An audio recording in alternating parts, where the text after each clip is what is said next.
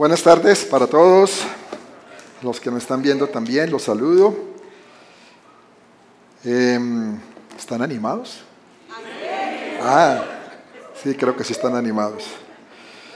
Pues yo estoy animado, me alegra mucho verlos, yo siempre me animo cuando, cuando están ustedes aquí en casa. Eh, Ricardo y Francia, que son hijos de la casa, bienvenidos, porque ya los trasladaron nuevamente para México. Hasta, otra vez ya están acá y de verdad que son hijos que regresan aquí presencialmente porque siempre han estado conectados con nosotros. Muy bien, em, quiero preguntarles algo. ¿Cuántos han tenido temporadas buenas en su vida? Temporadas. ¿Y temporadas malas? Ah, muy bien. ¿Cuántos han tenido que desarrollar paciencia? ¿Casi todos o todos? Todos hemos tenido que desarrollar paciencia. Bueno, entonces esta enseñanza va para ustedes, o sea, para todos. Me incluyo. A mí me ministró mucho cuando la estaba preparando porque es necesario ¿no? desarrollar paciencia y sobre todo cuando estamos pasando ciertas temporadas en nuestra vida. Y, cuando viene una, nueva temporada de lo que sea en, la vida nuestra, eh, normalmente nos vamos preparando para vivirla. Si es una temporada, por ejemplo, si es temporada de invierno, nos preparamos para el invierno, preparamos nuestra chamarrita, eh, de pronto ya le ponemos a, la cama otra cobijita y cosas así, ¿cierto? Porque viene el frío. Eh, si es una temporada de vacaciones, pues también nos preparamos para, para esas vacaciones y para descansar, y así en cada temporada que vivimos. Ahora, si hablamos de paciencia, que también les preguntaba, inevitablemente también nos vamos a referir a tiempo, porque paciencia sin tiempo como que no va sola. La paciencia va ligada al tiempo. Nosotros cuando el tiempo se va alargando, la paciencia nuestra es la que se va como poniendo más tensa, ¿cierto? Entonces es lo que tenemos nosotros que saber manejar. Y eh, a veces tenemos que pasar o tener paciencia durante horas, esperando a alguien, por ejemplo, días, semanas, meses, años esperando algo, inclusive de parte de Dios. Yo creo que a todos nos ha pasado. Y también debemos esforzarnos dentro de ese tiempo de paciencia. Y eso es la vida. Realmente la vida se compone de todo esto.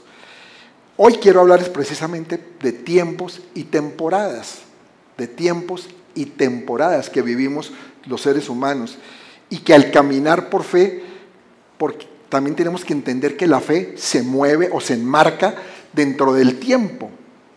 No podemos hablar de fe sin, tiempo, porque no creo que uno diga, tengo fe a algo y ¡pum! Ya se me dio. ¿No? No, hay un tiempo ligado a la fe. La misma palabra, pues, no lo dice en, cuando define fe en, en Hebreos 11.1 que dice, es pues la fe la certeza de lo que se espera. Cuando hablamos de espera, estamos hablando de qué? De tiempo y la convicción de lo que no se ve. Muy bien, y a veces pues vienen épocas malas, ¿no? E incluso hay épocas en que nosotros decimos, no sé por qué estará pasando todo esto, es que me llueve sobre mojado, es una tras de otra. Pero cuando nosotros caminamos en fe, ¿Qué esperamos? Esperamos lo bueno. A pesar de que la temporada puede ser mala, estamos esperando lo bueno cuando caminamos en fe. Si no caminamos en fe, no creo que estemos esperando lo bueno. Hay gente que no camina en fe, mucha gente no camina en fe y espera lo peor siempre. Y se le, pregunta, ¿y usted qué, qué, cree que va a pasar cuando está en una situación así como negativa? No, esto es terrible, esto se va a poner peor, cada día va a estar esto más mal ya esto ya no, no, sé qué, voy a hacer, tengo ganas de morirme, dicen algunas personas. Pero eso no es lo que quiere Dios. Dios lo que quiere es que le creamos a Él para abrir una temporada de bendición para tu vida y que se empiecen a abrir puertas que antes ni, ni imaginábamos. ¿Desean eso? Gracias, Estelita, tú sí lo deseas. Qué bueno. Se te van a abrir las puertas, Estelita, de lo que estabas pensando. Muy bien. Y entonces eso es lo que quiere Dios, que abramos nuestra mente y corazón en fe al Señor. que laboramos. Y debemos prepararnos también para eso con sabiduría y administrar todo lo bueno que vendrá, porque sabemos que con Dios vendrá lo bueno. Yo me acuerdo que hace unos años una persona que, llegó a la iglesia, eh, un hombre llegó y me dijo, yo no sé qué es lo que me pasa, porque todo me sale mal en los negocios. Voy a hacer este negocio y se me cae. Después busco otro y se me cae y todo se me está cayendo podemos decir que estaba pasando una temporada mala ¿no? en sus negocios. Claro, hay un trasfondo en eso, un trasfondo espiritual. Y entonces, ¿qué pasó? Pues oramos, eh, liberamos inclusive, porque tenía ciertas ataduras, liberamos. Y lo importante fue que él decidió creerle a Dios. Porque es que esa es la parte, no solamente que se libere ya, sino que le crea a Dios, que tú le creas a Dios. Él le creyó a Dios y muy al poco tiempo empezaron a salirle los negocios. Y habría uno, habría otro, eran en bienes raíces, y empezó a dársele y empezó a prosperar nuevamente, porque hace una persona próspera. Entonces, es creerle a Dios para dejar atrás esas malas temporadas y poder entrar en la temporada que Dios tiene para tu vida. Temporadas siempre buenas, porque con Dios todo es bueno. Amén. Ahora, los seres humanos hablamos de tiempo. Normalmente nos preocupamos por el tiempo. Y muchas veces buscamos acelerar tiempos, que los tiempos se aceleren porque nos da afán de que las cosas se den. Y la Biblia nos dice, no te preocupes, todo tiene su tiempo, hay tiempo para todo. Veamos Eclesiastés 3.1, que nos dice, todo tiene su tiempo. Cuando dice todo la Biblia, ya sabemos que es que todo, todo. No hay algo que no tenga su tiempo. Todo tiene su tiempo. Y todo lo que se quiere debajo del cielo tiene su hora. Entonces tú puedes estar gestando proyectos, empresas, sueños, lo que sea. Y el Señor te va a mostrar el tiempo para eso. Pero tienes que perseverar y tener paciencia. Porque no es en los tiempos tuyos, es en los tiempos de Él. Y todo tiene su tiempo. Se va, va a llegar el tiempo. Un tiempo en que nazcan esos proyectos, que resuciten esos anhelos. Por eso es que hay que estar atentos a escuchar la voz de, de Dios y entender incluso en qué momento nos encontramos. Tú tienes que aprender a discernir en qué momento te estás moviendo en tu vida actualmente. ¿Cuál es el tiempo que estás viviendo? Porque el tiempo tuyo es diferente al mío. Todos tenemos tiempos distintos. También hay que entender que Dios no mide el tiempo en forma lineal. Eh, él no lo ve como lo vemos nosotros. Nosotros necesitamos respuestas en nuestro tiempo, pero Él no se mueve en ese mismo tiempo. Él se mueve en dimensiones diferentes, porque Él se mueve en una dimensión espiritual. Y esa dimensión espiritual está por encima del tiempo y el espacio en que nosotros nos movemos. Yo quiero que me vayan entendiendo todo esto para poder, eh, para que ustedes entiendan lo que viene. Y para Dios, lo sabemos, la Biblia lo dice, un año puede ser como un día, o un día puede ser como un año para nosotros, porque son tiempos totalmente diferentes a los que nosotros manejamos. Nosotros tenemos que entender algo, que, que Dios no habita en el tiempo como nosotros. Nosotros habitamos en el tiempo, en este, en este mundo. No, Dios no habita en el tiempo, el tiempo habita en Dios. O sea, Él lo mueve a su manera. El tiempo habita en Dios. Y por eso es que para Dios hay un eterno presente. Es un eterno presente en el que Él se mueve, la eternidad. Eh, ahora, nosotros también tenemos que saber, como decía la Biblia, lo que leímos ahora, que la fe es la certeza de lo que se espera. Entonces, cuando caminamos en fe, estamos con una verdad o con una certeza de que se va a dar lo que esperamos. Claro, siempre y cuando sea en la voluntad de Dios. Hay que hacer énfasis en eso. Porque si hacemos unas cosas en contra de la voluntad de Dios, no vamos a tener el resultado que esperamos. Por ejemplo, yo tengo la certeza de que voy a poder asaltar un banco. y que voy a agarrar una buena cantidad de lana porque ya me, vi, ya me vi cómo lo puedo hacer. ¿Cierto, Señor? Y tengo fe. Es como, como contradictorio eso, ¿verdad? Entonces, esa es la voluntad de Dios, en las cosas que Dios quiere para tu vida. Y lo que tú tienes que hacer es perseverar en, en, aquello en lo que estás colocando tu fe. Porque cuando Dios decide ya abrir la puerta, te la va a abrir y nadie te la va a cerrar. Amén. Ahora, en la Biblia, en la Biblia encontramos, hay un pasaje que muy interesante de la resurrección de Lázaro. Normalmente lo conocemos, pero vamos, vamos a leerlo porque es, una es un buen ejemplo de lo que es la dimensión del tiempo para Dios. Y vamos a esta historia. Acompáñenme por favor a Juan, Juan 11, y vamos a leer el, capítulo, el verso 3, Juan 11, 3, y vamos, a aquí lo tenemos, muy bien, 3 al 23. Las dos hermanas mandaron a decirle a Jesús, las hermanas de Lázaro, Señor, tu amigo querido está enfermo. Aquí dice en otra forma, Señor, he aquí, el que amas está enfermo, dice en la Reina Valera, el que amas. Oyendo Jesús dijo, vamos a ver, esta enfermedad no terminará en muerte, o no es para muerte, dice la otra versión, sino que es para la gloria de Dios, para que por ella el Hijo de Dios sea glorificado. Jesús amaba a Marta, a su hermana y a Lázaro. O sea, eran personas muy cercanas a Jesús, muy queridas para él. A pesar de eso, cuando oyó que Lázaro estaba enfermo, se quedó dos días más donde se encontraba. Después dijo a sus discípulos, ya pasaron los dos, dijo, volvamos a Judea. Rabí, objetaron ellos, hace muy poco los judíos intentaron apedrearte y todavía quieres volver allá. Ellos siempre veían pendientes de las circunstancias, no tanto en la fe. Jesús caminaba en fe. Y ellos dijeron, pero es que allá ya te quisieron apedrear. ¿Y te vas a ir para allá? ¿O vamos para allá? Bueno. Y dice Jesús, ¿acaso el día no tiene doce horas? Respondió Jesús. El que anda de día no tropieza porque tiene la luz de este mundo. Pero el que anda de noche sí tropieza porque no tiene luz. Bueno, eso es tema, esta parte es tema de otra, de otra prédica, pero sigamos en lo de Lázaro. Dicho esto, añadió, nuestro amigo Lázaro duerme, pero voy a despertarlo. Señor, respondieron sus discípulos, si duerme es que va a recuperarse.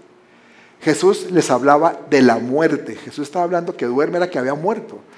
Pero sus discípulos pensaron que se refería al sueño natural. Por eso le dijo claramente, dijo claramente, Lázaro ha muerto. Y por causa de ustedes me alegro de no haber estado allí para que crean. Pero vamos a verlo. Me gusta esta, esta versión porque dice, qué bueno, que no, haber, no hubiéramos estado ahí para verlo, ¿no? porque van a ver algo, algo mejor, algo mayor todavía. Entonces Tomás, apodado el gemelo, dijo a los otros discípulos, vayamos también nosotros para morir con él. Ay, tan querido el Tomás, ¿no? Ahí estaba todo espiritual Tomás en ese momento, me imagino. Vayamos y vamos a morir con él, porque si él murió, pues nosotros también. ¿Quién sabe qué estaba entendiendo pasando por la mente de Tomás? A su llegada Jesús se encontró con que Lázaro llevaba ya cuatro días en el sepulcro. ¡Wow! Llegó tarde Jesús, ¿no? Oh. Betania estaba cerca de Jerusalén, como a tres kilómetros de distancia. Y muchos judíos habían ido a casa de Marta y de María a darles el pésame por la muerte de su hermano. Ya estaba todo el funeral en pleno, ya estaba todo, mejor dicho, como se dice por ahí, la suerte echada. Cuando Marta supo que Jesús llegaba, fue a su encuentro, pero María se quedó en la casa. Señor, le dijo Marta a Jesús, si hubieras estado aquí, mi hermano no habría muerto. Pero ya sé que aún ahora Dios te dará todo lo que le, lo que le pidas. Tu hermano resucitará, le dijo Jesús. Vamos a dejar ahí. Tu hermano resucitará. Entonces, ¿qué pasó? Marta y, María, ¿qué estaban esperando? Un milagro, un milagro de sanidad. Había enfermado Lázaro y querían que, Lázaro, que el Señor llegaba, llegara y lo sanara. Pero Jesús tenía otro plan. y era uno de resurrección, diferente. ¿Para qué? Para que la gloria de Dios fuera indiscutible. Y yo pregunto ahí, ¿qué está más por encima del plano espiritual o sobrenatural? ¿Una resurrección o una sanidad? Pues una resurrección, ¿no? Una sanidad como que es más normal que lo veamos, ¿verdad? Pero una resurrección, eso sí que es más difícil de que, suceda. Y Marta no lo comprendía y pensó que él se había retrasado y cuestionó, al Señor. Pero todo esto que pasó fue ideal para que él demostrara que él era la resurrección y que él era la vida, que Jesús tenía eso consigo. Y por eso no podemos dudar siempre que el plan del Señor es mejor que el nuestro. Y mire que este ejemplo es bien diciente. Amén. El plan del Señor siempre va a ser mejor que el tuyo. Y en este pasaje también podemos ver que, que cuando Lázaro enfermó, las, las hermanas le enviaron un mensaje a Jesús. En ese mensaje podemos concluir algo, que le estaban metiendo presión. Y perdónenme las mujeres, pero es que las mujeres son buenas para meter presión. ¿O no, mi amor? Son buenas para meter presión. Porque ella le estaban metiendo presión cuando dice, ah, momento, Jesús, al que amas. El que amas está aquí postrado. Como quien dice, ¿eres capaz de dejarlo así? Si tú lo amas, ¿cómo es posible? ¿Mm? Y en situaciones difíciles, de verdad, todos somos muy dados a, ejercer presión para que nos atiendan o nos ayuden eh, en, lo que estamos pasando. Y la reacción de Jesús, podríamos decir que fue totalmente inesperada, porque otro podría salir corriendo, ¿no? Dicen, está enfermo, se va a morir. Ah, no, espérese, a ver, yo me voy para allá porque esto está grave, esto está peludo, esto va a tocar ir a hacer lo que hay que hacer. Pero ¿qué pasó? Que Jesús dijo, pues no, vamos a quedar dos días más acá y luego nos vamos para Judea.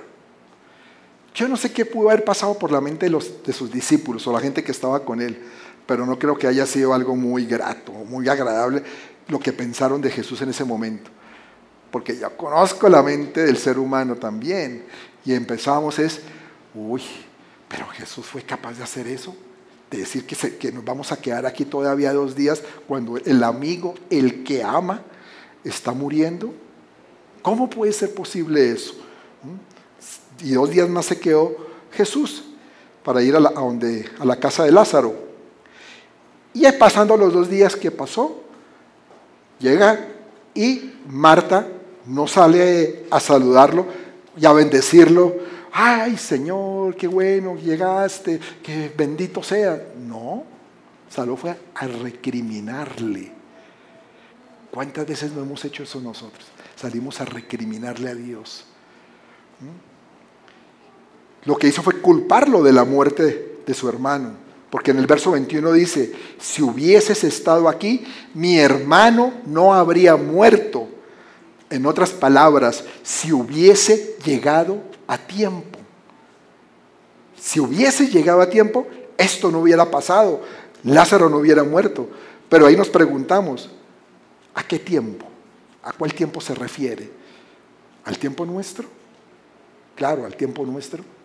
Fritos, pero al tiempo de Dios no. El tiempo de Dios es diferente al nuestro. Para Jesús sí estaba a tiempo. Y saben, esos dos días que Jesús se tomó fueron definitivos. Y hoy en día también lo son, cuando Jesús toma el tiempo en tu circunstancia.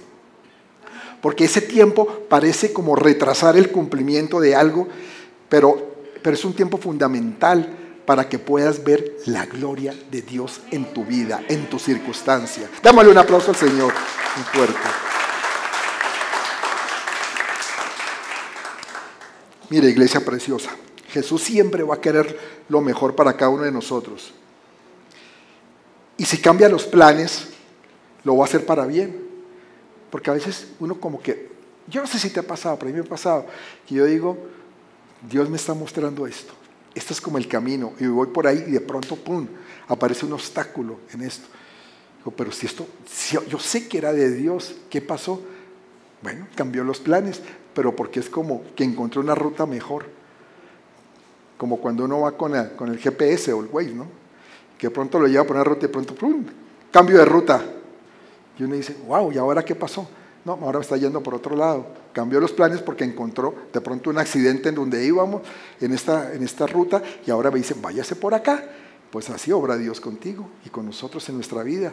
A veces nos cambia sus planes, pero los cambia para bien. Y Él es un experto en manejar la presión. Jesús sabía manejar la presión. Y a veces nosotros estamos presionando a Dios, porque nosotros lo presionamos. Pero Él no se deja presionar, Él sabe manejar muy bien. Y más bien desea enseñarnos a manejar nuestra impaciencia. El Señor dijo aquí en lo que leímos en el versículo 4, que la enfermedad de Lázaro no era de muerte, no era para muerte. Pero lo interesante de esta historia fue que murió. ¿Cómo así? Jesús dice, no es para muerte y muere. Volvemos a meternos en la mente de sus discípulos o los que lo acompañaban. A ver, Jesús dijo que no era para muerte y ya nos informan que Lázaro murió. Entonces una de dos. O Jesús estaba mintiendo, porque podría ser, podría ser que el Señor estuviera mintiendo, O que Jesús nos estaba, era eh, como timando, como tratando de, llevarnos a, a, otra cosa, ¿no? No quería que nosotros supiéramos o qué, que Él se iba a morir. Y eso pasó, Lázaro murió, ¿no? Pero ellos puedan pensar que se había equivocado Jesús. Pero hay algo, Dios no miente ni tampoco Dios se equivoca. El Señor nunca se equivoca, sino su plan siempre es diferente al nuestro, a lo que estaba en la mente, en este caso, de los discípulos que estaban con Él. Y muchas veces también así es nuestra mente. Pero ¿cómo es posible esto? Si yo creía que Dios iba a hacer esto en mi vida y resulta que no lo hizo, ¿por qué? Porque sus planes son diferentes, su mente es muy distinta a la nuestra. ¿Y él qué hizo? Él llegó a resucitarlo. Y bueno, es que no se puede resucitar lo que no está muerto, ¿verdad? Él primero tenía que morir Lázaro para poderlo resucitar y ahí manifestar la gloria de Dios. Y eso fue lo que sucedió. Permitió que Lázaro muriera. Esto puede parecer a veces confuso. Porque yo creo que en la mente de uno viviendo esas circunstancias, dice, oye, esto está como confuso. Permiten que se muere y que luego lo van a resucitar. ¿Por qué se evitó? ¿Para, qué se puso en ese plan? ¿Por qué no lo sanó de una vez y ya? Y nos evitamos todo este rollo, ¿no? Bueno, pero es que la gloria de Dios se manifiesta de una forma sobrenatural, de una manera impresionante. Es parte de la vida nuestra también recuperarnos de las confusiones y perseverar en la fe, en la fe del que todo lo puede. Yo muchas veces también he sentido o he estado confundido. Hace algunos años tuvimos en, la empresa, creo que alguna vez ya les comenté este, esto, ya les he comentado esto, pero tuvimos en la empresa un problema, un problema con Hacienda que no tuvimos nosotros la culpa. Porque es que uno a veces se mete en problemas a sabiendas que se puede meter en un problema, porque está haciendo algo incorrecto y uno dice, bueno, voy a asumir el riesgo. Y luego, Dios, sácame de aquí, ¿no? Pero ahí nosotros no tuvimos culpa, porque fue un error de nuestro proveedor en Colombia, con una etiqueta de, una prenda, de las prendas. Y entonces tuvimos, bueno, la, detectaron en aduana eso, nos pusieron una multa, una multa que, fue un proceso muy largo, muy largo, de años, estuvimos batallando con, con eso. Y, pero ¿a qué voy? ¿Qué era lo que nosotros esperábamos realmente, tanto mi esposa como yo? Pues que Dios nos hiciera ganar el pleito ya, porque no teníamos la culpa. nuestra, nuestra, nuestra fe estaba puesta en eso. Vamos a salir airosos, vamos a ganar, no hay problema, Dios está con nosotros. Creo que no es algo total, nada ilógico, sino es muy natural que uno piense así.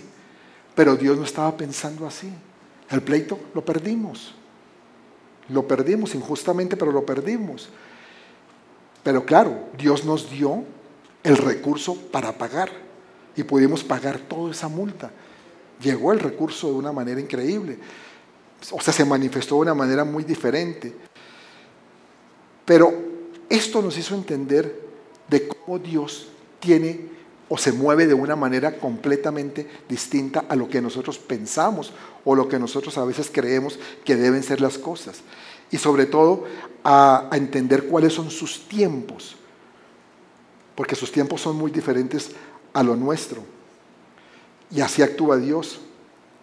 Y es que el tiempo, el tiempo en sí es un misterio, ¿saben? Yo creo que nunca vamos a entender realmente lo que es el tiempo. Por eso no podemos intentar resolverlo. Nosotros no podemos manejar el tiempo, el tiempo es algo que nosotros no podemos controlar.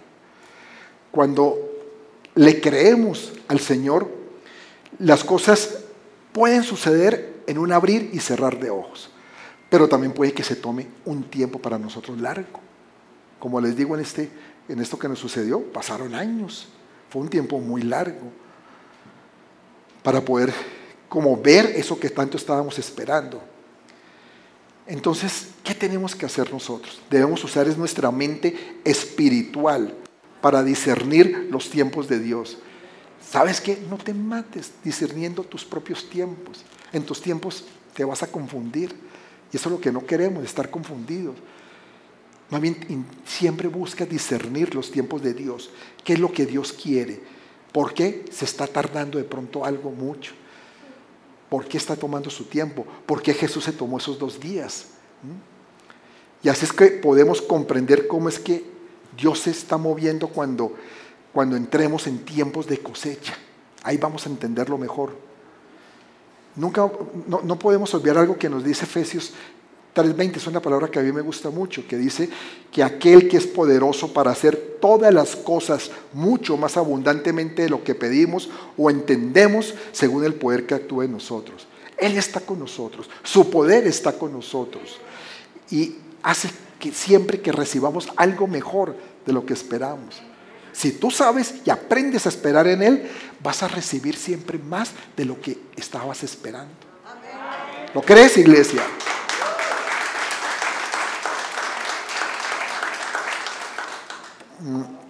Hay otro, otro relato en la Biblia que es un milagro de pesca, que nos ofrece también unos detalles muy valiosos, que lo vemos en Lucas, si me acompañan a Lucas, Lucas 5. Lucas 5 del 1, desde el 1 vamos a leer, creo que hasta el 10, sí, Lucas 5. Dice así, aconteció que estando Jesús junto al lago de Genezaret, el gentío se agolpaba sobre él para oír la palabra de Dios. O sea, Jesús estaba predicando. Y vio dos barcas que estaban cerca de la orilla del lago. Y los pescadores, habiendo descendido de ellas, lavaban sus redes. Y entrando en una de aquellas barcas, la cual era de Simón, le rogó que la apartase de tierra un poco. Y sentándose, enseñaba desde la barca a la multitud. Cuando terminó de hablar, dijo a Simón, boga mar adentro y echad vuestras redes para pescar.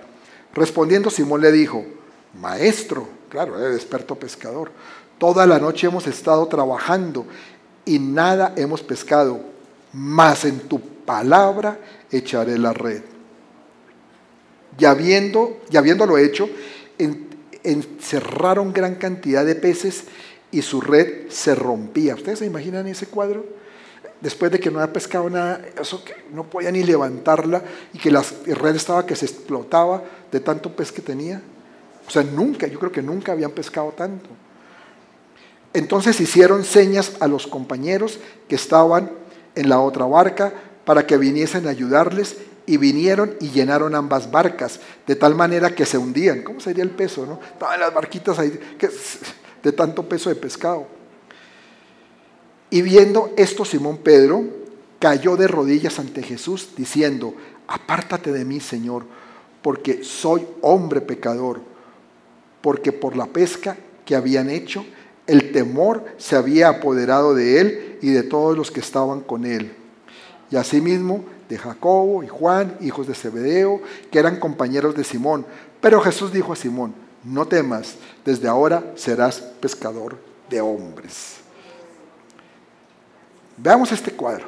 Jesús estaba predicando, estaba eh, dando una palabra aquí a todos este, los que estaban escuchando.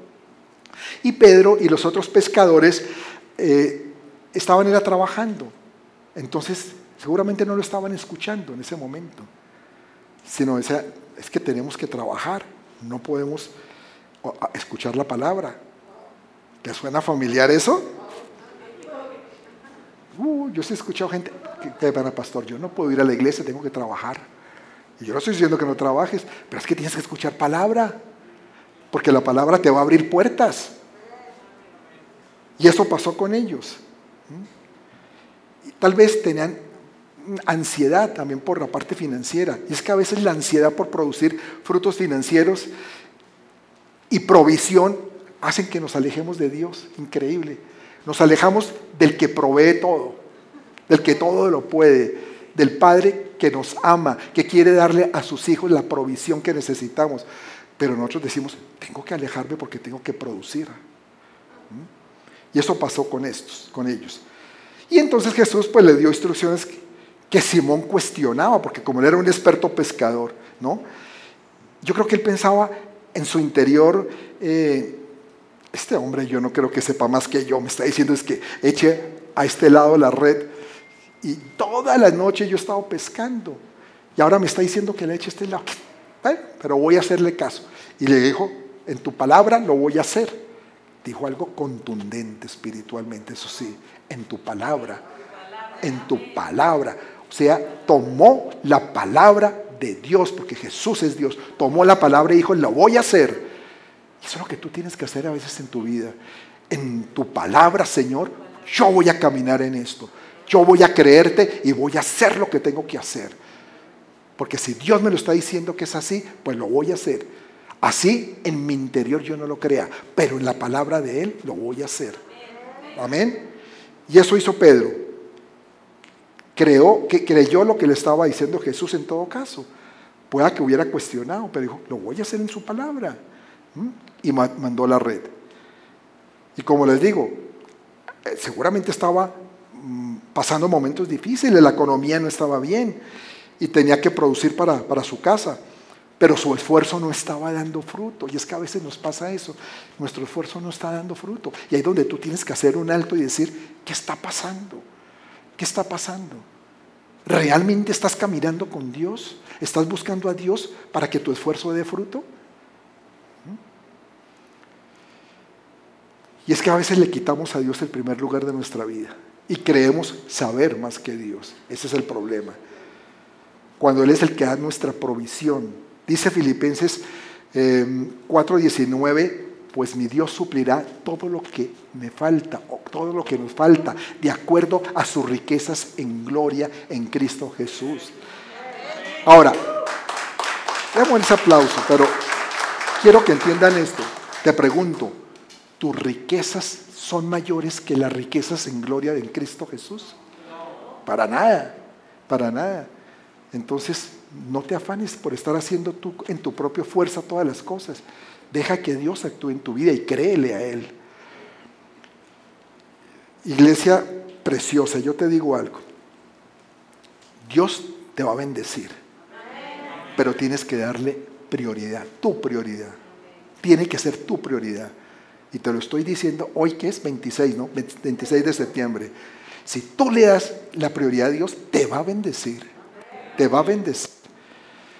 Estos hombres estaban en temporada de, pesca y sin embargo no había llegado su hora. No, les había llegado, no habían logrado nada. Y hoy te digo que esperes tu hora Iglesia, espera tu hora porque pescarás en abundancia. Vas a pescar en abundancia. Va a llegar la hora en que se rompan esas redes, que se van a romper y que tú no vas a, vas a ver y dice, pero ¿qué está pasando? Yo he escuchado personas, de verdad se lo digo, que dicen, a veces me abruma la bendición de Dios. Porque es tanta, he tenido tanta, que yo hasta, hasta me, asusta. Me lo dijo una vez una, una persona que es pastor eh, en Miami, que hoy es pastor de una gran iglesia, muy compañero del pastor José Aníbal. Y él decía una vez, he tenido tanta bendición, hemos tenido tanta bendición que, que, que, ahora yo como que me asusto con toda esta bendición, porque me parece tan irreal. Y es que cuando Dios empieza a soltar, cuando empieza a soltar, las redes no resisten, no resisten. Los pescados están que se saltan. Y entonces tú dices, wow, qué tremendo, ¿qué está pasando? Porque así es Dios, porque así actúa Dios. Tenemos un Dios como decía alguien, un Dios extravagante, un Dios que quiere darte más de lo que tú piensas, como le leemos en Efesios, en abundancia.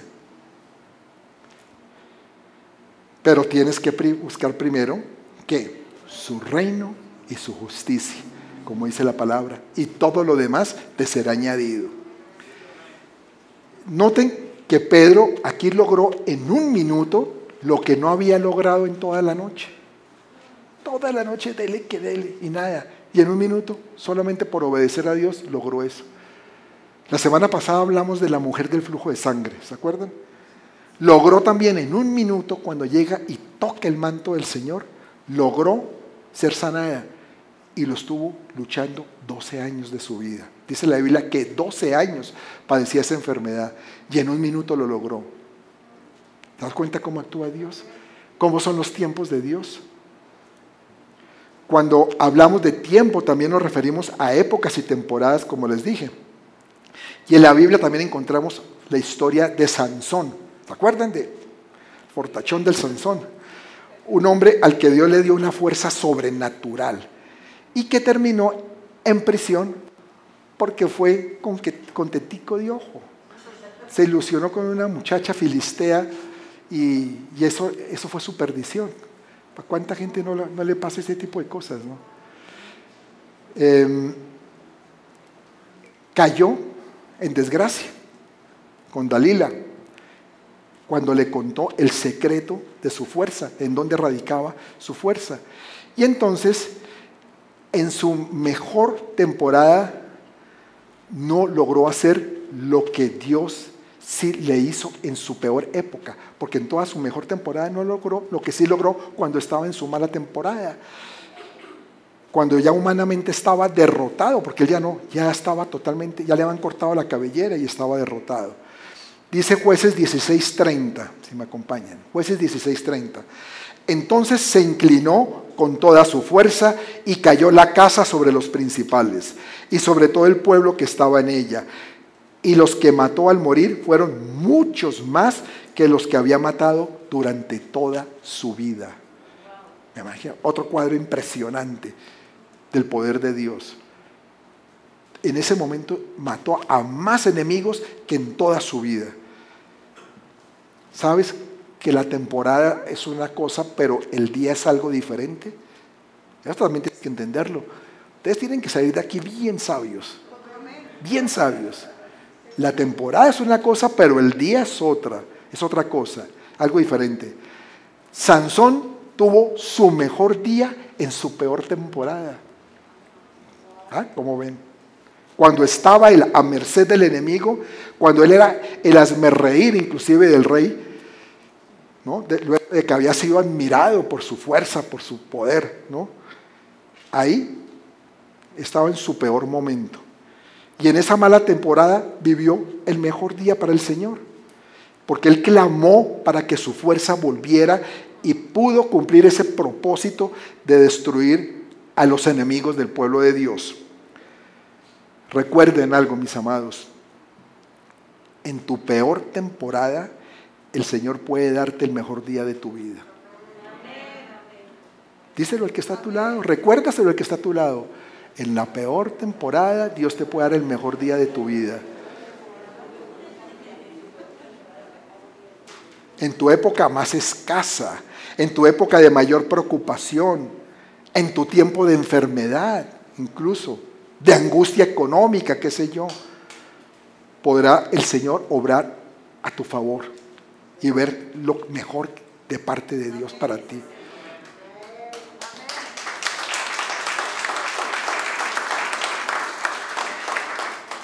Acabamos de ver que Pedro en su peor temporada, podemos decir así, en su peor temporada de pesca, tuvo su mejor día de pesca. Estaba pasando una mala racha. Seguramente, como les digo, su economía no estaba bien, estaba en días malos, pero tuvo su mejor pesca. Algo también le pasó hacia Jesús. Podemos decir que para Jesús su peor temporada fue la temporada de crucifixión aquí en la tierra. Y sin embargo, en esa temporada, en esa peor temporada tan dolorosa, en la que fue traicionado, en la que fue humillado, en la que fue martirizado, también vivió su mejor día, porque logró el propósito, ese día que muere en la cruz. Ese propósito que, o esa misión que él tenía y que le dio paso decisivo a la victoria, de la cual hoy todos nos beneficiamos. Nosotros somos beneficiarios de, lo, de ese día bueno de Jesús en su peor temporada. Amén.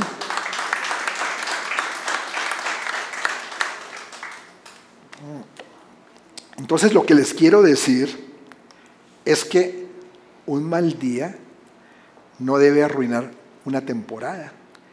Y una mala temporada no, no debe ser obstáculos para que tengas un gran día. ¿Cierto? Porque a veces decimos, qué racha tan terrible, es que yo ya no sé qué voy a hacer, ya no veo ni una. No, si tú tienes fe, podrás ver en medio de esa circunstancia, de esa situación que estás viviendo, el mejor día de tu vida. Cuando yo recibí a Cristo, como yo sé que de pronto muchos de ustedes también les pudo haber pasado, cuando recibí a Cristo estaba en una muy mala temporada. Era necesaria esa temporada, se los he compartido. Era necesaria esa temporada para que yo recibiera a Cristo y para que mi esposa también o para que mi esposa se alineara porque ella ya lo había recibido. Pero en la peor temporada fue el mejor día de nuestras vidas, porque no hay mejor día que el que tú le dices sí al Señor. Cuando tú lo recibes en tu corazón y que le das tu vida a Él, no puedes haber día mejor que ese, porque ese día trasciende para tu eternidad. Ese día es eterno. Entonces, en medio de una mala temporada, tuve el mejor día de mi vida. Y siempre debemos esperar el mejor día de una temporada, siempre. Ya sea buena o mala la temporada, pero hay que esperar el mejor día. Pero busquemos primero su palabra y que luego vendrá lo demás. ¿Sabe? Es que sin palabra lo demás no funciona. Por eso es que Pedro dijo, en tu palabra. Echó la red. Sin palabra lo demás no funciona. Sin palabra no hay pesca. Y esa palabra siempre te va a reconfortar, siempre te va a traer paz y va a hacer que, que se vaya esa angustia que de pronto puedes estar viviendo por las malas temporadas que estás pasando. Que venga ese gozo a tu vida por la expectativa que tú tienes por el mejor día, porque sabes que también es eso. Tú puedes estar en una mala temporada, pero el pensar, pero me va a llegar este día, yo sé que me va a llegar este día. O que estoy pasando esto, pero mañana es otro día y mañana va a estar mejor y mañana va a estar bueno. ¿Y eso te da gozo o no? Claro, eso nos trae gozo.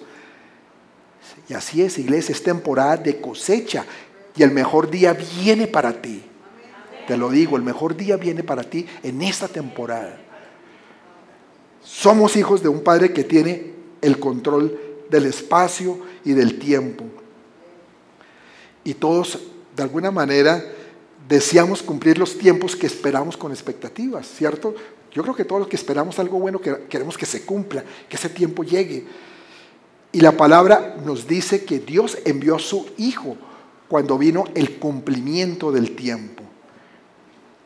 Y sin lugar a dudas, a dudas, ese cumplimiento del tiempo fue el cambio más grande en la historia de la humanidad. No hay algo, un cumplimiento de tiempo más grande que la llegada de Jesús a este mundo. Porque ¿dónde estaríamos hoy? ¿Dónde estaríamos hoy si no se hubiera cumplido ese tiempo? Cerremos y vayámonos, que aquí no estamos perdiendo el tiempo. Pero como se cumplió ese tiempo y vino Jesús, eso cambió completamente el panorama del ser humano. Dice Gálatas 4, 4, 5. Pero cuando vino el cumplimiento del tiempo, Dios envió a su Hijo, nacido de mujer y nacido bajo la ley, para que redimiese a los que estaban bajo la ley, a fin de que recibiésemos la adopción de hijos. Gloria a Dios por ese cumplimiento del tiempo. Ese cumplimiento nos habilitó para realizar todo en esta vida, porque con Jesús todo lo podemos. Todo lo puedo en Cristo que me fortalece, dice su palabra. Y ya no estamos bajo la ley, sino bajo su gracia. Es que eso es lo otro maravilloso. Que ya no tenemos que someternos a hacer una cantidad de cosas que nuestras fuerzas son dificilísimas, sino estamos bajo la gracia de Él, bajo el favor de Él. Una, gracia que abre puertas que nadie puede cerrar. Y son puertas de bendición, te digo. Y esa gracia se manifiesta en tu vida cuando tú demuestras tu fe. Porque no es que tampoco, a ver Señor, venga y espero tu gracia. No, tú tienes que hacer tu chambita también. Y tu chambita es creerle y manifestar tu fe. Tú tienes que demostrar esa fe y también esa, esa paciencia en medio de las dificultades. Porque también la fe va ligada a la paciencia. Y además, como nos dice el Señor, podemos mantener el gozo en medio de las pruebas. Y yo soy consciente que esto no es nada fácil, ¿verdad? Mantener gozo en medio de las pruebas no es fácil. Pero eh, incluso a veces parece una locura. Si tú le dices a alguien, no, no, no, es que el Señor, te, a una persona que no conozca a Cristo, en medio de una dificultad bien, bien fuerte, que le digas, no, no, no, el Señor te, da gozo en medio de este dolor tuyo. Definitivamente se nos chifló ahora sí este, ¿no? Por allá se metió con esas aleluyas y vea cómo anda ahora, que eso es lo que la gente del mundo piensa. Pero sabemos que Dios sí nos da un gozo en medio de, la, de las dificultades. Porque nosotros sabemos que tenemos esa fe en que la obra será hecha, en que vamos a salir adelante. Pero muchas veces abortamos proyectos por impaciencia, porque somos impacientes y entonces dejamos a un lado las cosas. Porque también a veces tenemos ansiedad de ver resultados rápidos. Y entonces, ¿sabe qué va a pasar con eso? Cuando hacemos eso, vamos a hacer que los tiempos de respuesta se alarguen. ¿Sabías? Cuando tú quieres afanar las cosas y te angustias, pues alargan los tiempos de respuesta. Más te demoras en obtener la respuesta y lo vas a sentir que el tiempo pasa lentísimo. Y es que vivimos en una sociedad que nos presiona demasiado para que estemos afanados. Ustedes no se dan cuenta ahora que si a uno le mandan un chat, ¿no? le mandan un WhatsApp, la gente espera que le conteste uno ya. Y si se molestan, se ponen bravos si uno no contesta.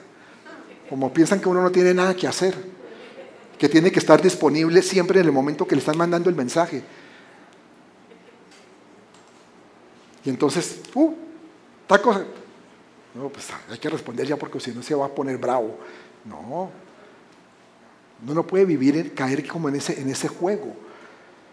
Ya hasta los mensajes ni se saluda buenos días o buenas tardes, sino simplemente es, oiga, necesito que me haga este favor, que me ayude con esto.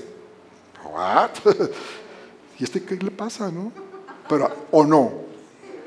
O es que ustedes mandan mensajes de esos. Nosotros hemos recibido mensajes de esos, ¿no? Mi amor. ¿Sí o no? Oiga, haga esto.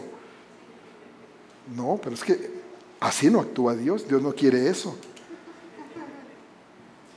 Además, Dios continúa igual. Puede que todo esté mucho más acelerado, quieran presionarlo a uno, pero Dios es el mismo, ayer, hoy y siempre. Y Él no se apresura a nuestra impaciencia. Dios no se va a apresurar a tu impaciencia, ten la seguridad. Sus promesas se van a cumplir en su tiempo, no en el tuyo, en su tiempo. Y yo tengo que confesar que a veces yo soy impaciente. ¿Para qué? Me voy a echar al agua. Yo a veces soy impaciente y deseo que las cosas salgan rápidamente. Menos mal que mi esposa es bien calmada. Ay, ¿por qué se ríen? No, no, no la estoy echando al agua. Yo soy impaciente. Y, he, estado trabajando en ser entendido en los tiempos del Señor. Y poco a poco he venido comprendiendo que entregarle a Dios mi impaciencia ¿no? es lo que tengo que hacer y más bien perseverar en las tareas con, con una buena dosis de fe, que no es fácil tampoco, porque a veces uno habla de fe y todo, pero a veces no es fácil. Pero he entendido eso, que hay que perseverar con, un buen nivel de fe. Es decir, entendiendo que va a llegar el momento en que las cosas se van a dar, porque en Él podemos esperar lo mejor, porque lo dice su palabra. Lo que estamos esperando lo vamos a ver. Y he entendido también que la fe produce resultados, porque hemos tenido fe en cosas que de pronto parecían muy difíciles, pero hemos obtenido resultados. ¿Y esos resultados cómo se obtienen? Con tiempo y con paciencia. ¿Mm? Con tiempo y con paciencia. Yo quiero que hoy salgamos entendiendo que no hay peor cosa que adelantarse al favor de Dios. Es que a veces ni permitimos que el favor de Dios llegue a nuestra vida, porque tengo que hacerlo yo, tengo que moverme, tengo que actuar. La historia de Saúl, el primer rey de Israel, no tuvo un final feliz. No tuvo final feliz para Saúl, porque él perdió el trono. Y no lo perdió ni por adúltero, ni porque era un pecador o asesino, sino por impaciente. Él lo perdió por impaciente, ¿sabías? Porque Saúl quiso que el como el profeta no llegaba y necesitaba escuchar palabra que le dijeran que era lo que tenía que hacer, no tenía respuesta de parte de Dios, entonces la vio muy fácil y dijo, bueno, si no tengo respuesta de Dios, pues vamos a consultar una divina. Voy a consultar una divina. Dice Primera de Samuel 28, 7. Entonces Saúl dijo a sus criados, buscadme una mujer que tenga espíritu de adivinación para que yo vaya a ella y por medio de ella pregunte. Y sus criados le respondieron, he aquí hay una mujer en Endor que tiene espíritu de adivinación. Tremendo error. Porque dejó a un lado a Dios por ir en busca de una divina. ¿Mm? Se quedan muy callados. ¿Les ha pasado algo así alguna vez? Que en lugar de esperar a Dios, han buscado respuesta en personas, confiando en personas o en algo. Tremendo error el de, el de, Saúl. Y esto nos debe enseñar algo, que debemos pedirle a Dios paciencia. Pidámosle a Dios paciencia, así como Él tiene paciencia con nosotros, porque Dios tiene paciencia contigo y conmigo. Y es que la impaciencia arruina las cosas. En la obra de Fe Reino junto con con mi esposa, hemos tenido que desarrollar mucha paciencia. Que dicen, ¿será por mí, pastor?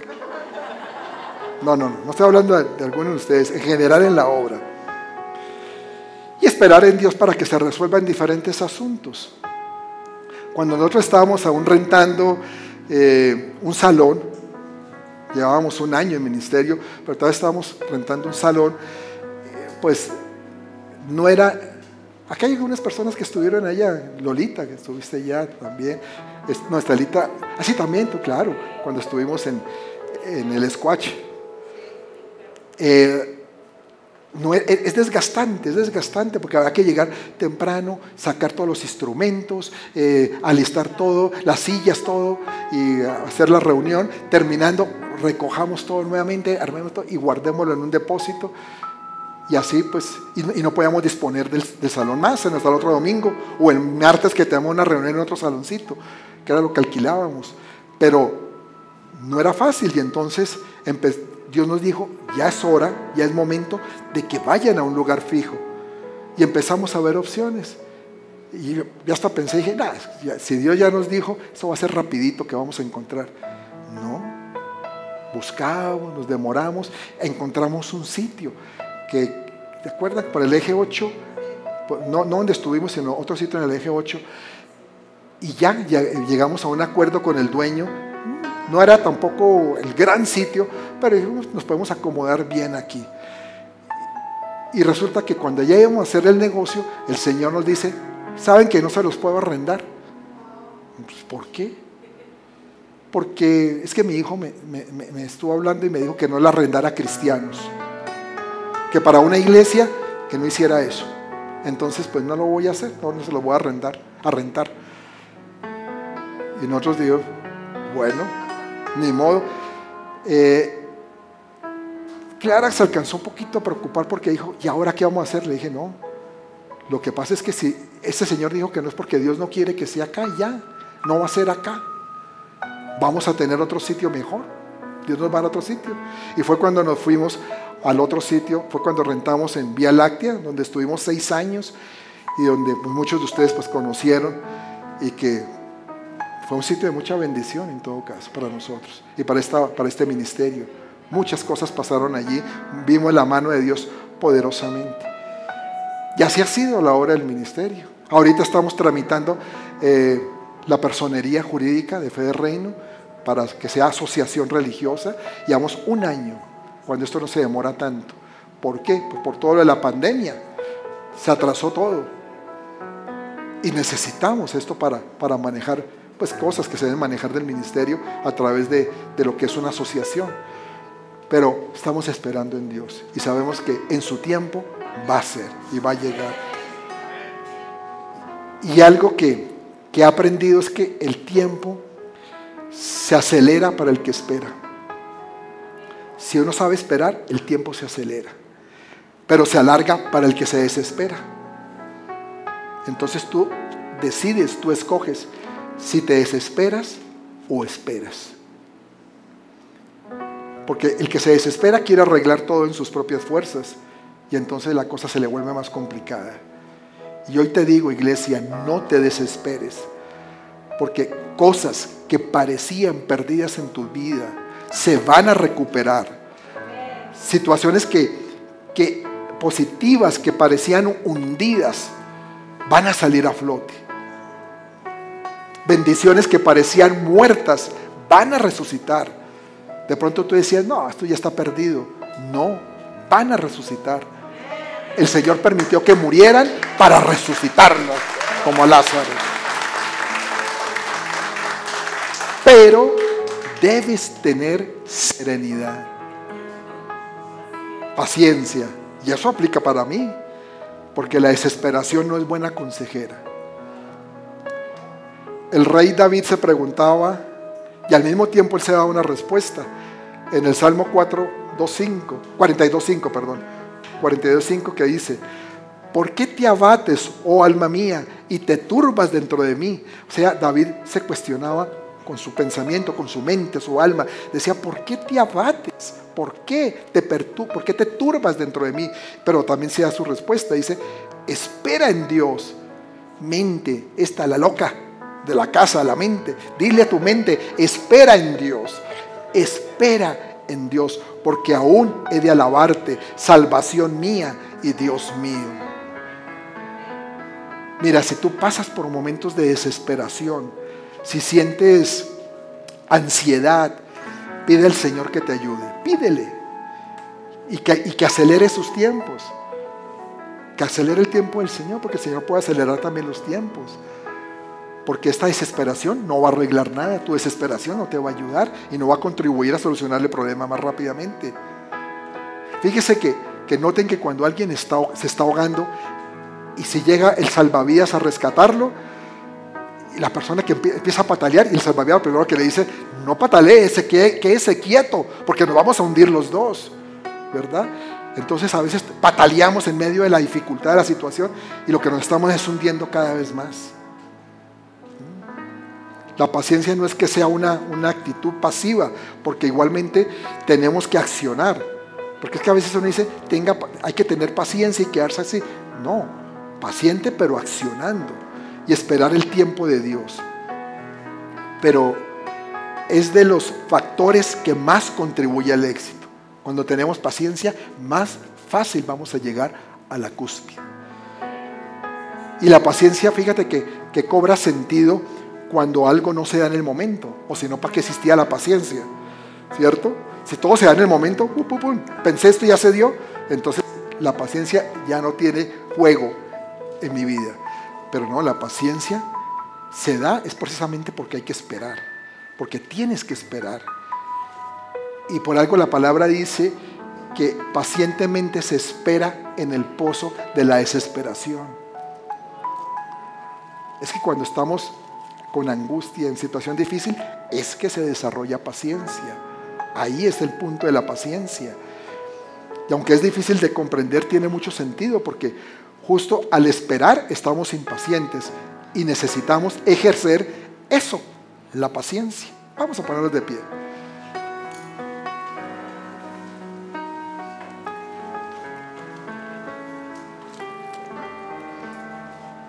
Yo quiero terminar diciéndote esto.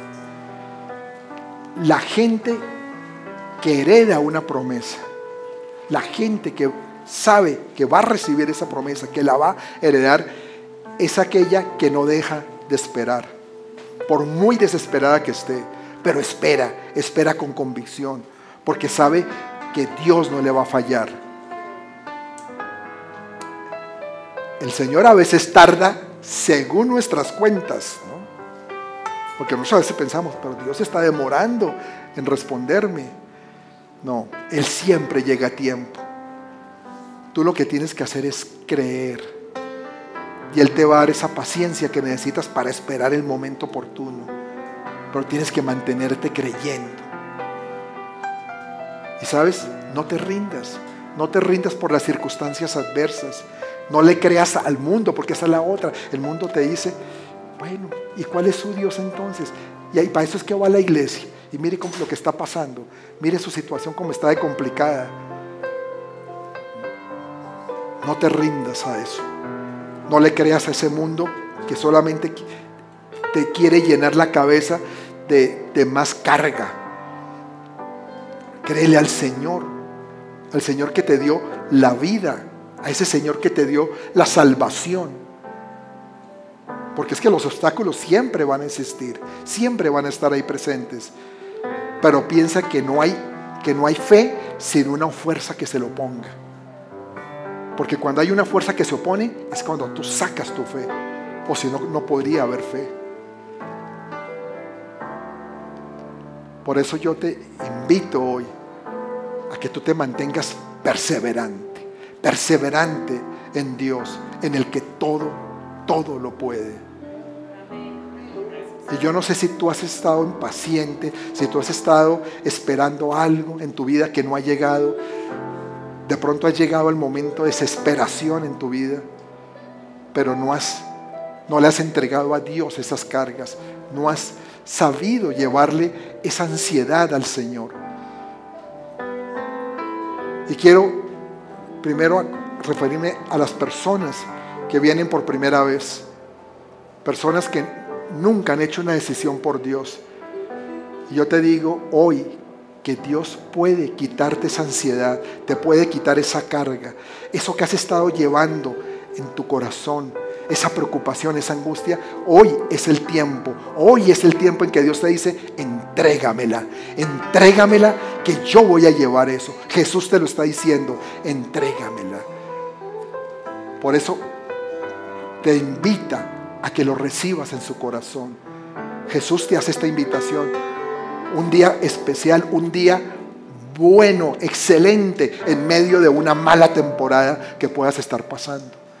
Pero Él te dice, ven, dame tu carga, recíbeme en tu corazón y yo te haré descansar. Solamente es lo que tienes que hacer, como lo hicimos prácticamente todos algún día en nuestra vida, que le entregamos a nuestro corazón. Decidimos entregarle nuestra vida y creerle a Él. Y creo que no nos arrepentimos de eso. Si tú nunca lo has hecho hoy, quiero que lo, que lo hagas y que hagas esta oración. Bueno, primero pregunto, ¿alguien no lo ha hecho? ¿Quiere recibir al Señor Jesús? De los que vinieron por primera vez, ¿tú? Amén, gloria a Dios. ¿Hay alguien más? ¿Alguien más que? Gloria a Dios. Pues vamos a hacer esta oración. Vamos a hacerla todos, vamos a acompañarte. Tú simplemente cierras tus ojos y creyendo con tu corazón la vas a repetir.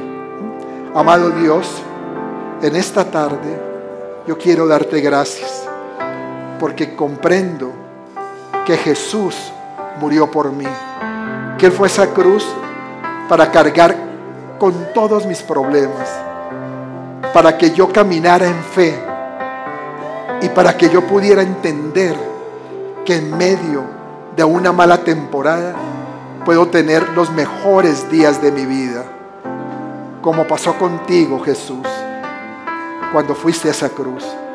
Y hoy creo en mi corazón y lo confieso con mi boca que Jesús es el Señor y es el Salvador de mi vida, murió por mí para darme una nueva vida, una vida distinta, una vida libre de ataduras, una vida de perdón. Gracias Señor, en el nombre de Jesús. Amén. Y amén. Démosle un aplauso bien grande.